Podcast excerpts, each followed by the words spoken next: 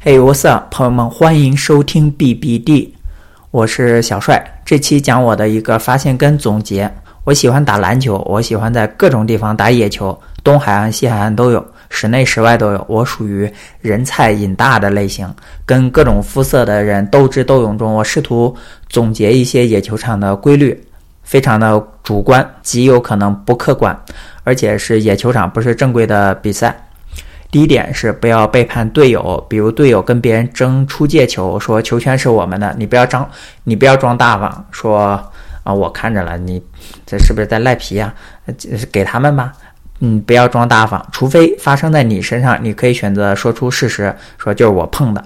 但是如果是队友碰的，或者是队友的对位人碰的，即使对方在耍赖，你不要装大方，你可以选择不说话，但是不要拖后腿。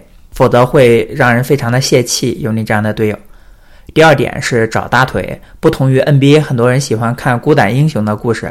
我发现哈，野球场大家一般喜欢找厉害的人组队，喜欢赢球，喜欢在场上一直打，输了就下去了嘛。所以很厉害的人极有可能下一波还是会被选上去，即使他输了，是不是有些丛林法则？确实是这样，大家基本上没有觉得抱团有什么不好，喜欢组最强的队，留在场上一直打。第三点是，有些人他确实有赢家气质，换言之，有些人他就没有赢家气质，不一定是进攻的技术多厉害，运球的技术有多厉害，也有可能是跟球商、好胜心、防守水平、选队友、组队的水平非常有关系。很多人单挑很强，但是打全场的话胜少负多。就拿我自个儿来说，我常去的地方，如果有的选，有几个人我也不想跟他们组队，我觉得他没有赢家气质。第四点是队友很重要，就是把前三个都总结起来，不要背叛队友，跟有水平的人、赢家气质的人组队。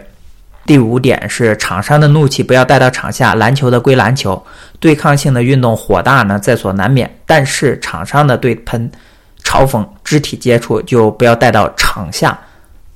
第六点，如何有影响力，我没有完全的清楚。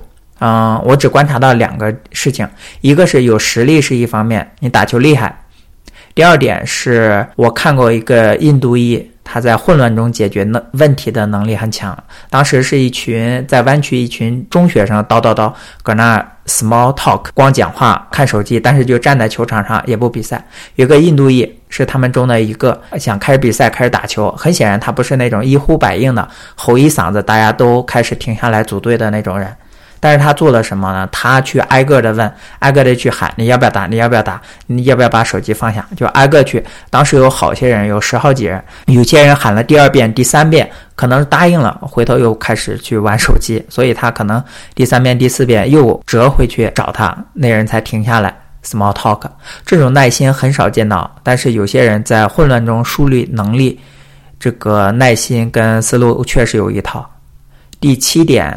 一个人是否有素质、有球品，跟收入水平和足艺都无关。大家喜欢跟有球品的人打球哈。我去过一个非常破烂的区，球场设施也很烂，大家水平也很烂，但是比赛热情跟欢乐程度是特别高，而且打球特别有素质。也去过一些灯光很漂亮的室内球场，但是遇到一些 BS，你就恨得牙痒痒。第八点是球场上要敢于 diss，敢于对喷啊，这个跟英语水平无关，主要是气势。如果你感觉你被不公平对待了，要敢于说出来。你要相信球场上讲道理的人还是很多，但是很多人你自己不为自己争取的话，他们不会主动为你争取的，所以不要被人孤立。不过话说回来，实在不爽的话，你找他单挑比打架要好。嗯，第九点。不防守的人大家都不喜欢，进攻你可能手感有好有坏，这没什么话说的。但是目送上篮，让别人轻松得球、轻松进攻，成为本方的这个防守漏洞，最后输球，大家不喜欢跟这样的人打球。我自己最喜欢跟拉美裔打球，他们特别积极，一直在跑，跑出空档。不知道是不是因为他们很多人都踢 soccer、踢足球，总之跟他们打球是真的能减肥。第十点，最后一点，尽量释放善意，会交到一些朋友的。以上就是我个人非常主观的一些总结，也许地方不同，你会发现我说的一些是错的。最后呢，这这不是年底了吗？关于这个播客二零二三的计划，我觉得是圆满的完成了。因为本来我只打算做六期，没想到一不小心做了二十五期，所以我的主打就是一个低预期。哎，明年呢计划十二期，对增长不设目标，只对自己的这个输出数量有要求，还有质量。对，输出是自己的观察、总结或者灵感出来的内容。二零二四，祝愿各位朋友赚钱，赚大钱。最后再喊一句口号：Buy, borrow, die. Buy good asset, borrow cheap. OPM. Die 是 hold long to die。哎，咱看看二零二四美联储会不会降息，会不会经济危机？看看房价是随着降息获得二次助力，还是因为经济危机彻底进入寒冬？我们下期再见，拜拜。